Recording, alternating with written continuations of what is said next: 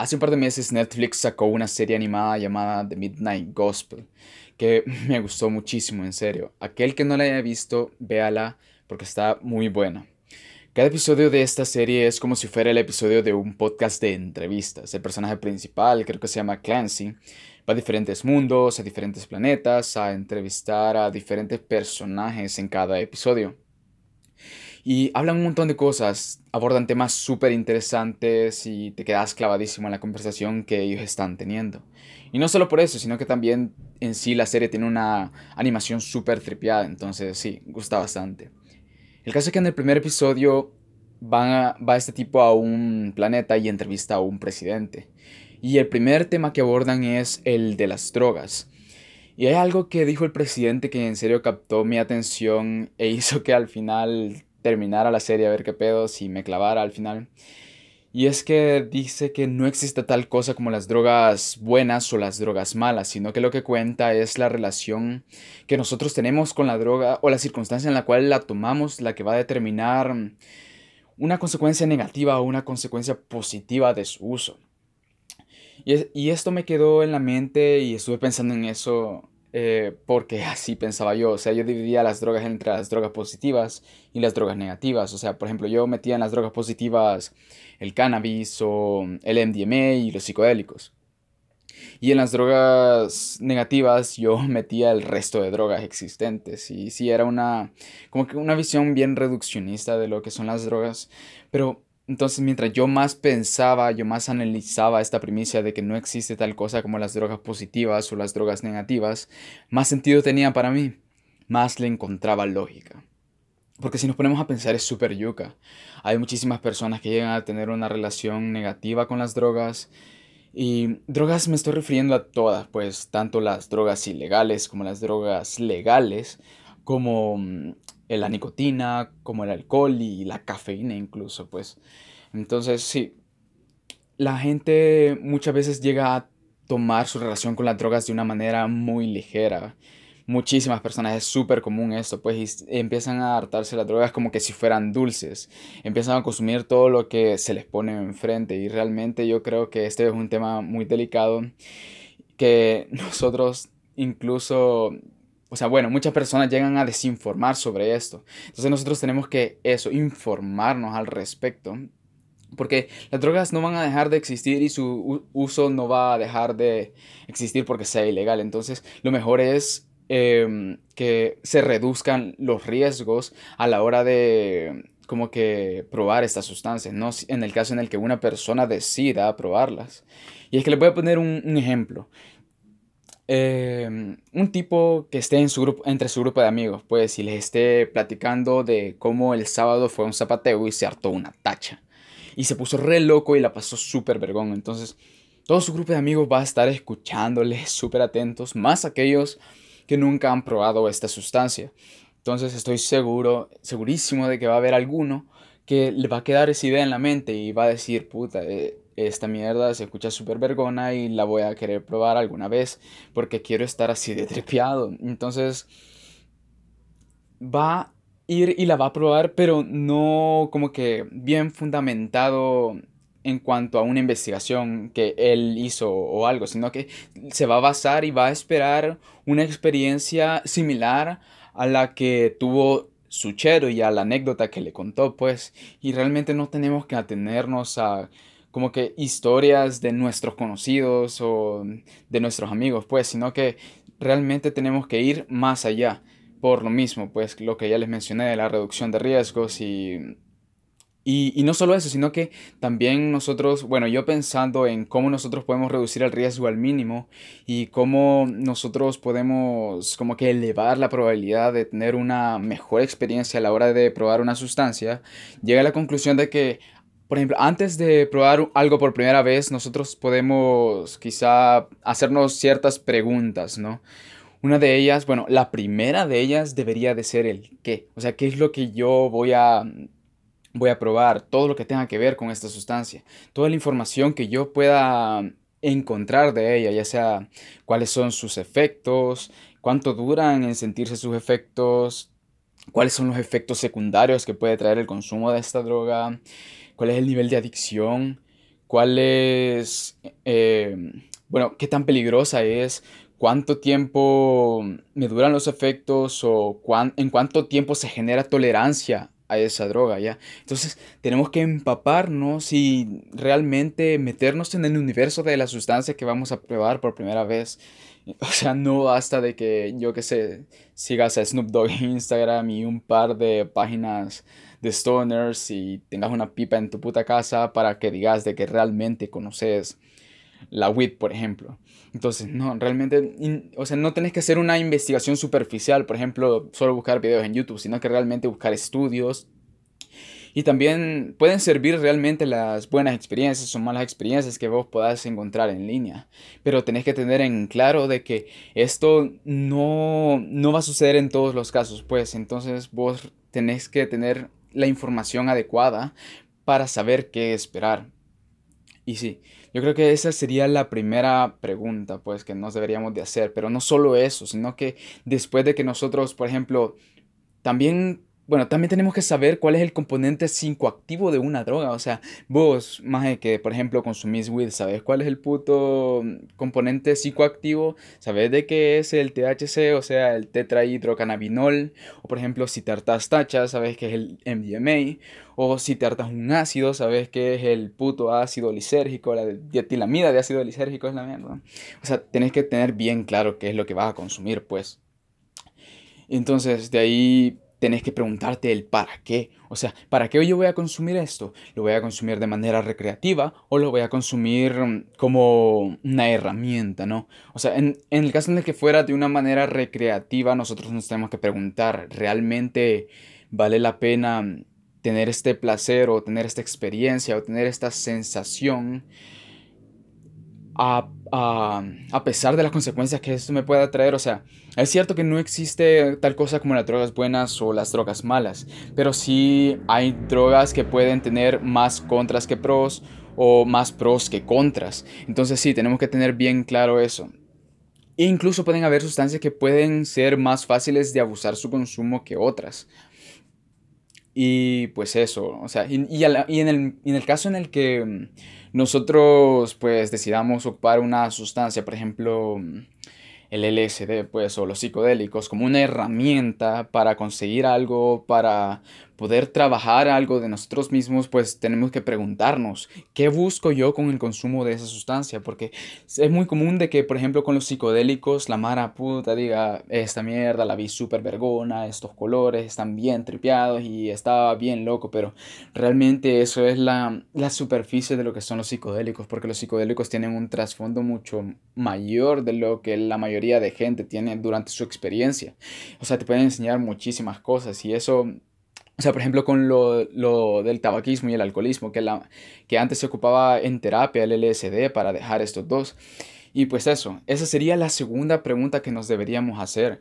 Pero también hay muchísimas preguntas más, por ejemplo, el cuándo y el dónde probaron esa sustancia que, que o sea, por primera vez. Porque después que nosotros tenemos la información sobre esa sustancia y nosotros ya decidimos el que realmente vamos a probar esa sustancia, tenemos que tener bien claro el lugar y el momento en el cual nosotros vamos a hacer esto. Porque esto tiene que ver mucho con el set y el setting, que no sé si decirle frase, no sé si decirle, no sé, axioma, no sé, ni, no sé. Pero esto del set y el setting se ocupa normalmente para los viajes psicodélicos pero yo creo que se puede ocupar para el viaje en otras sustancias. El set se refiere al mindset, o sea, el, la configuración mental que nosotros tenemos a la hora de probar una droga, ya sea por la información que nosotros tenemos, bueno, se supone que ya tenemos sobre la droga, sobre las expectativas que nosotros tenemos sobre esa sustancia, sobre los sentimientos que nos genera esa sustancia antes de probarla, sobre, por ejemplo, también bueno, el, humor que nosotros tenemos antes de probar esa sustancia o el estado de ánimo que nosotros tenemos antes de probar esa sustancia. Entonces sí, tenemos que tener mm, como que un mindset, eh, yo diría, tranquilo. Eh, es normal tener nervios y todo eso, pero tenemos que, por ejemplo, no vas a ir y probar una sustancia cuando vos estás en la mierda. O sea, yo qué sé, se te acaba de morir eh, un familiar o yo que sé, acabas de romper con tu novia, con tu novia, entonces no, tenemos que tener un mindset bastante estable para que no, como que vayamos a, para evitar los mal trips, pues, o los mal viajes como se les dice normalmente. Y el, y el dónde, pues obviamente tiene que ser un lugar en el cual vos te sientas cómodo probando esa sustancia y vos sabiendo los efectos que te va a traer, pues que no te vaya a dar una pálida, o sea, que no la vayas a cagar en medio del viaje y em, empecé a valer verga. Porque sí, dependiendo de, de, el dónde y el cuándo, eso, eso, o sea, por ejemplo, el contexto, por decirlo así, el contexto o las circunstancias en las cuales vos vas a, Probar esta sustancia va a depender mucho de la dirección que va a agarrar tu viaje. Puede ser agradable o una, o una experiencia muy desagradable. Entonces ah, es algo que tenemos que tomar muy en cuenta. Porque los estímulos externos pueden, como les digo, afectar mucho la experiencia o, o, el trip que nosotros andamos. Entonces, en cuanto a los estímulos externos, no tenemos que pensar solo en el lugar, sino que también el con quién vamos a probar esta sustancia. Porque yo al menos no recomiendo que prueben una sustancia por primera vez si no están con nadie. Y entonces, si están con alguien que los acompañe y que los cuide, tienen que preguntarse que, mm, por ejemplo, mm, estas personas con las que estoy tienen experiencia con la sustancia que voy a consumir en este momento. Estas personas con las que estoy eh, tienen información o en el caso en el que sí tienen experiencia, eh, saben controlar la sustancia, eh, estas personas van a ayudarme en el caso en el que yo esté valiendo verga o esté en medio de un mal viaje o, o esté valiendo verga todo, pues entonces tienen que tener una persona que en la cual confíen su bienestar, ¿no? Su bienestar físico en este, en este, en este momento y su bienestar mental también, porque tener un trip sitter, que así se le llama, es súper importante a la hora de guiarlos en medio de un viaje, pues. Entonces por eso tiene que tener información, experiencia y tiene que tener bien claro qué hacer y qué no hacer en el caso en el que ustedes la estén pasando bien o la estén pasando mal, entonces hagan algo para que la puedan pasar mejor que en ese momento. Entonces sí, eh, los trip sitters súper importantes, pero de ahí digamos que ya tenemos la información, ya tenemos claro qué es lo que queremos con el consumo de esa sustancia, ya tenemos claro las circunstancias en las cuales nosotros la vamos a probar y quiénes nos van a acompañar durante ese trip. Ya antes, justo antes de probarla, tienen que tener claro el cuánto. Cuánto, o sea, la dosis necesaria para que vos tengas una experiencia una experiencia agradable, porque no es necesario que nos excedamos con las putas, yo que sé, con las putas dosis. No es necesario que vos te hartes tres ácidos, no es necesario que vos te hartes dos churros, no es necesario que vos te hartes, puta, yo que sé, cinco botellas de licor para saber qué realmente se siente el que vos probés esta sustancia. Entonces, como vos ya investigaste, cuál es la dosis letal de una sustancia en el caso de que una droga puede llegar a ser letal, vos como sos pensante no la vas a cagar y no te vas a ir mucho más arriba de esa puta dosis, ¿verdad? Entonces sí, por eso es muy importante que nosotros tengamos en claro todas estas cosas, todo este panorama. Tenemos que ampliarnos y no tenemos que solo quedarnos encerrados en que una droga se prueba y no se prueba, sino que incluso si vos la vas a probar o no la vas a probar, vos tenés que tener información de lo que son las drogas para eh, tener como que ese backup en el caso en el que hay una persona al lado tuyo que pueda estar bajo la influencia de una droga y saber qué esperar de esa persona, pues no solo en el caso en el que vos vas a probar una droga. Y de ahí, bueno, yo creo que esas son todas las preguntas que vos te puedes hacer a, la hora de probar una droga por primera vez. Y estas preguntas no solo pueden servir para eso, sino que también pueden servir en el caso en el que vos seas un usuario habitual, porque Siendo una persona que consume con frecuencia alguna sustancia no quiere decir o no significa de que vos conoces realmente esta sustancia.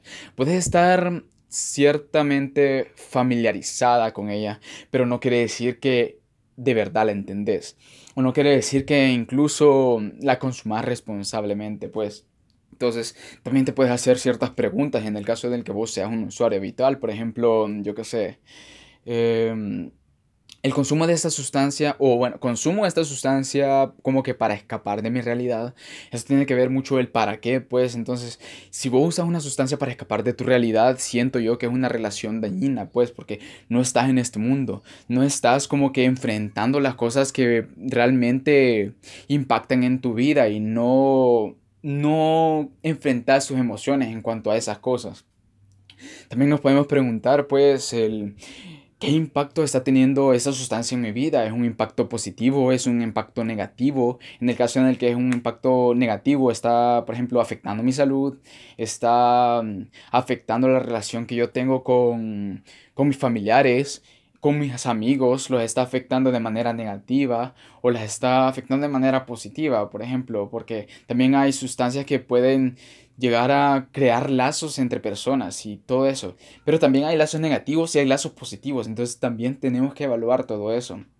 En el caso en el que hayan, yo que sé, un impacto positivo en la vida de la persona que está consumiendo esa sustancia, realmente nos podemos poner a pensar, porque por ejemplo, como les digo, no hay droga buena o no hay droga mala, sino que lo que importa es la, la relación que nosotros tenemos con ella, porque por ejemplo, el Xanax, el Xanax es una sustancia, bueno, es el alprazolam, que es una sustancia que la consumen, por ejemplo, los artistas y la escuchamos en las canciones y así, ¿verdad?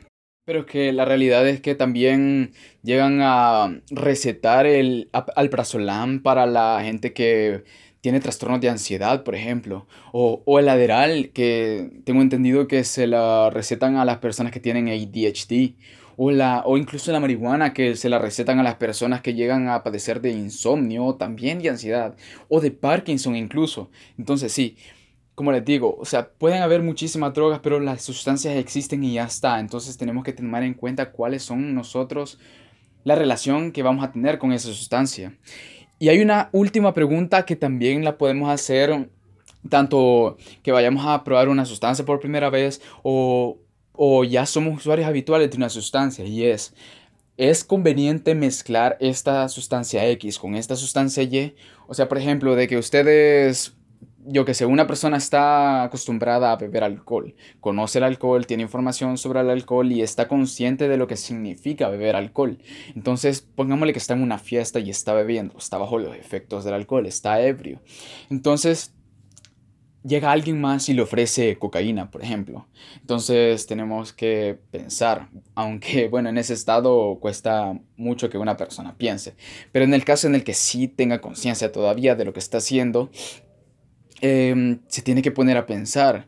Yo conozco lo que significa la cocaína, tengo información de ella, sé sus efectos, sé su nivel de adicción, todo lo que tiene que ver con eso, para poder saber si va a probarla o no porque puede suceder el caso en el que digamos que no conoce lo que es la cocaína y empiece a echarse los lineazos y se empieza a sentir sobrio, empieza a beber más y va a terminar con una puta intoxicación etílica, por ponerlo así, al final de la noche.